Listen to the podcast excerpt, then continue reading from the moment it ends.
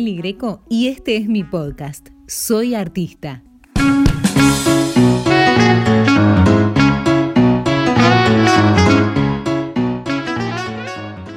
Hola, bienvenidos a uno de mis temas favoritos, el proceso de integración mundial, la globalización y el arte, obvio.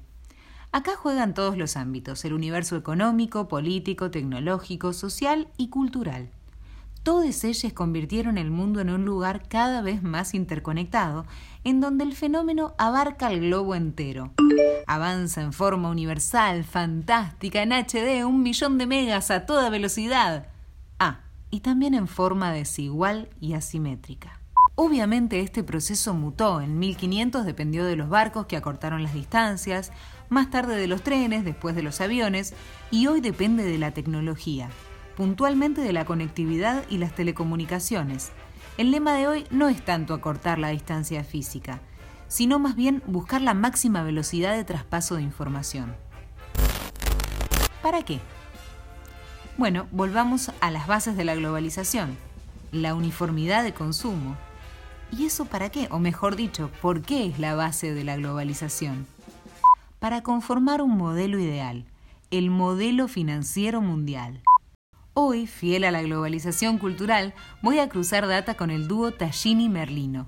Mejor dicho, mis amigos, Vanina Tallini y Gabo Merlino, artistas, compositores e inspiradores con su música y con Cambalache, su podcast, que si no lo escuchaste te recomiendo que lo hagas. Empecé escuchando alguna de sus ideas. Ahora, el gran Gabo Merlino resume cortito y al pie cuáles fueron las grandes globalizaciones. La primera fue desde el siglo XV, y su punto máximo fue la invasión de América por los europeos y la llegada a ese mismo continente de africanos y asiáticos como esclavos. La segunda fue en el siglo XIX, cuando la era de los imperios forzó las inmigraciones hacia América de millones de hombres y mujeres desesperados y hambrientos. Sin el cruce de esas culturas de cuatro continentes no existirían las formas artísticas que hoy conocemos. La globalización como aliada número uno del capitalismo busca el bienestar de la sociedad. Y así como impone patrones industriales, tecnológicos y políticos, aterriza indefectiblemente en las identidades culturales.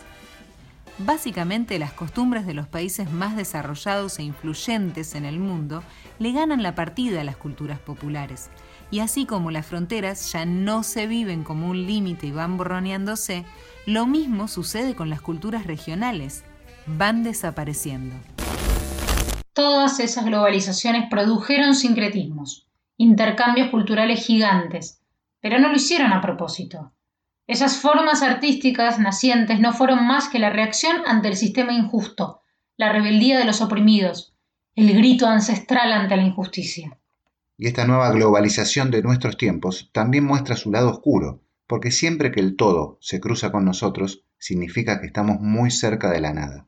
El predominio del valor económico sobre el valor simbólico hoy por hoy es determinante. Grandes propuestas ideológicas, filosóficas y metafísicas no son rentables en un capitalismo extremo y en un mundo globalizado.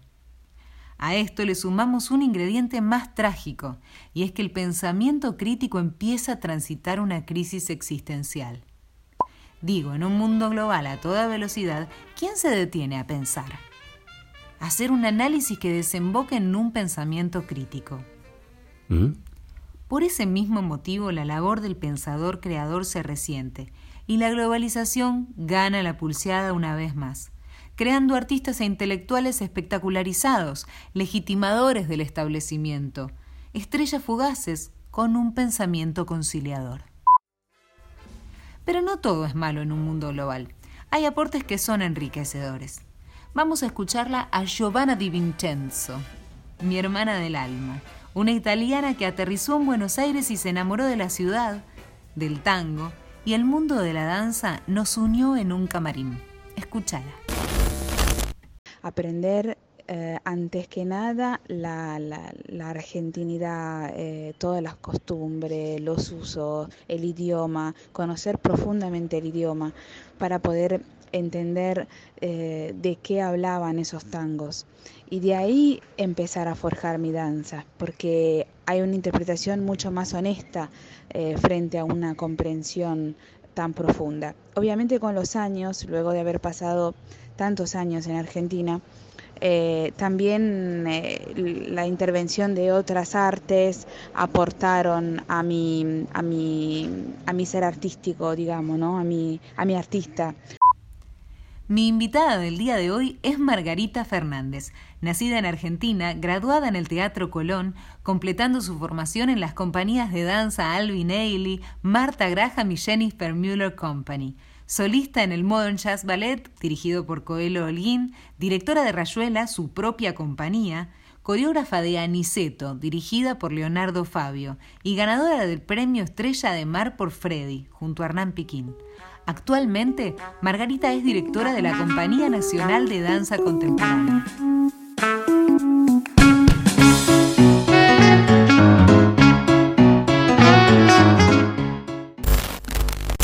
Bueno, bienvenida al podcast. Me gusta muchísimo intercambiar eh, con, gente que tiene el arte tan en su ADN, en su, en su vida, en su trayectoria, en su experiencia. Eh, en esta oportunidad me interesa, conocer tu mirada acerca un poco de lo que sucede con la globalización y los artistas. ¿En qué medida pensás que la globalización alimenta o por el contrario desnutre al artista? Bueno, mira, este, obviamente eh, la virtualidad hoy llegó para quedarse, eso desde ya. O sea, ya hay un cambio de paradigma, ya el mundo hizo un cambio de paradigma. Entonces, este, los artistas no estamos ajenos a eso, a ese cambio. Este, yo creo que eh, esto sirvió para que quizá este, muchos de los bailarines que venían haciendo un trabajo más de este, exploración, más puertas adentro, se empezara pasó con la Compañía Nacional, por ejemplo, eh, Compañía Nacional Contemporánea, empezaran a vincularse mucho más con otras compañías, ya sea en el tema de las clases, como también eh, articular propósitos coreográficos. Entonces, eh, en este momento, por ejemplo, la compañía está trabajando con un coreógrafo cubano que está en México y a través de México está trabajando con bailarines argentinos que cada uno, los cuatro, están cada uno en su casa, entonces no se conocían, este, el, director mexicano conocía la compañía de nombre, pero no conocía a los intérpretes.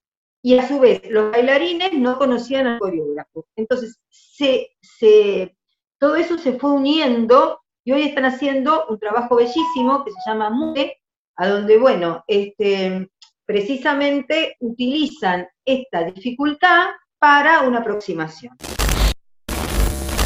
Creo que en esta torre de Babel, porque hoy es una torre de Babel el mundo, donde hablamos como 10.000 lenguas y bueno, y es todo como un, donde se desilvanaron las fronteras, que por un lado es buenísimo, pero por el otro lado, como decís vos, por ahí hay cosas que te hacen, sobre todo ustedes que manejan algo que es tan argentino como el tango, donde vos decís, ay, pará, esto es patrimonio, ¿viste? Es como mi botín de guerra. No, no, no, no, no es así. Entonces, eh, es como que va a tener influencias que a lo mejor no son buenas, y este, entonces este, lo tengo que cuidar, que está bien por un lado, pero también por el otro lado lo podés pensar, puede ser que se enriquezca, puede ser que se nutra de otras cosas, me pone a mí otra vez en la posibilidad de volver a elegirlo, tal como lo conozco y no condimentado con otros ingredientes que no me vienen al caso.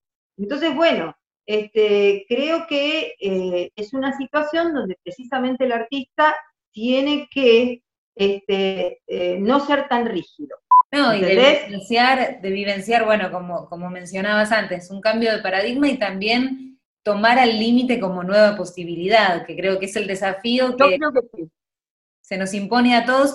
Y también yo hago siempre doble clic en este momento, más allá, digamos, de la pandemia, ¿no? Pero hago doble clic en un momento en donde hay una gran velocidad de traspaso de información, ¿no? Así como en algún momento la revolución ha sido acortar distancias, eh, llegar rápido a otro lugar, yo creo que hoy está más en el traspaso de datos, en que una computadora logre traspasar el dato de mi imagen a la tuya en un milisegundo. Y yo lo que me pregunto, y te pregunto también, ¿qué, reflexión puedes hacer acerca del pensamiento creador en esa velocidad justamente, que hay veces que a alguno puede llegar a tocarlo y atravesarlo y a otro tal vez le pasa por el costado y no logra como hacer un pensamiento analítico y va más por un pensamiento conciliador, ¿no? Entonces, ¿dónde, dónde va la creación? Mira, a veces la creación en algunos puede ser que vaya a la velocidad de la luz. Yo creo que igualmente en otros va la velocidad de la llegada de la imagen y el alma tarda en llegar. O sea, son como esos viajes que vos llegaste, llegué, pero vos no llegaste. Vos sabés que no estás ahí, que todavía no llegaste. Porque a lo mejor de donde te fuiste dejaste un amor, un problema por solucionar, algo que querías realmente retener o algo que querías olvidar, lo que sea. Entonces vos llegaste al lugar, pero vos no llegaste. Entonces tardás como un tiempo en ubicarte y en realmente estar con vos misma. Yo creo que eso está un poquitito pasando un poco en esto. Eh, o sea, hasta ahora tenemos este sistema, capaz dentro de tres años yo hago clic y tengo acá a Medina Greco sentada al lado mío en, el holograma y estamos charlando, porque no va a faltar mucho para que eso suceda. Este, es caro nada más, ya podría suceder, no, lo podemos llevar a cabo porque es una, es una técnica todavía, una tecnología cara. También hay una, hay una realidad que creo que está buena pensarla eh, entre artistas, que es en este mundo de 2020 global y capitalista, ¿cuán rentable es el arte? Mira, hoy tuve una, una charla, vos sabés que estoy en, bueno, estoy en dos asociaciones una se llama CIADITEM, que el presidente es Ricky Bacchus, y hay un montón de personas que la integran, eh, no voy a nombrar a todas, pero todas personas conocidas, valiosísimas, y otro grupo que se llama este, CAIAE, que está integrada por muchas de todas estas personas y infinitos este, maestras maravillosas y maestros de estudios de danza, que estamos formando la Cámara Argentina de Artes Escénicas donde ahí uno, bueno, colabora en distintos grupos, ¿no? Con distintos propósitos. Y hoy se planteó el tema, precisamente, viste que es una cosa el bailarín profesional y otra cosa es el, maestro que da clase. A veces un profesional da clases, eso pasa mucho. ¿Cuánto teníamos que cobrar?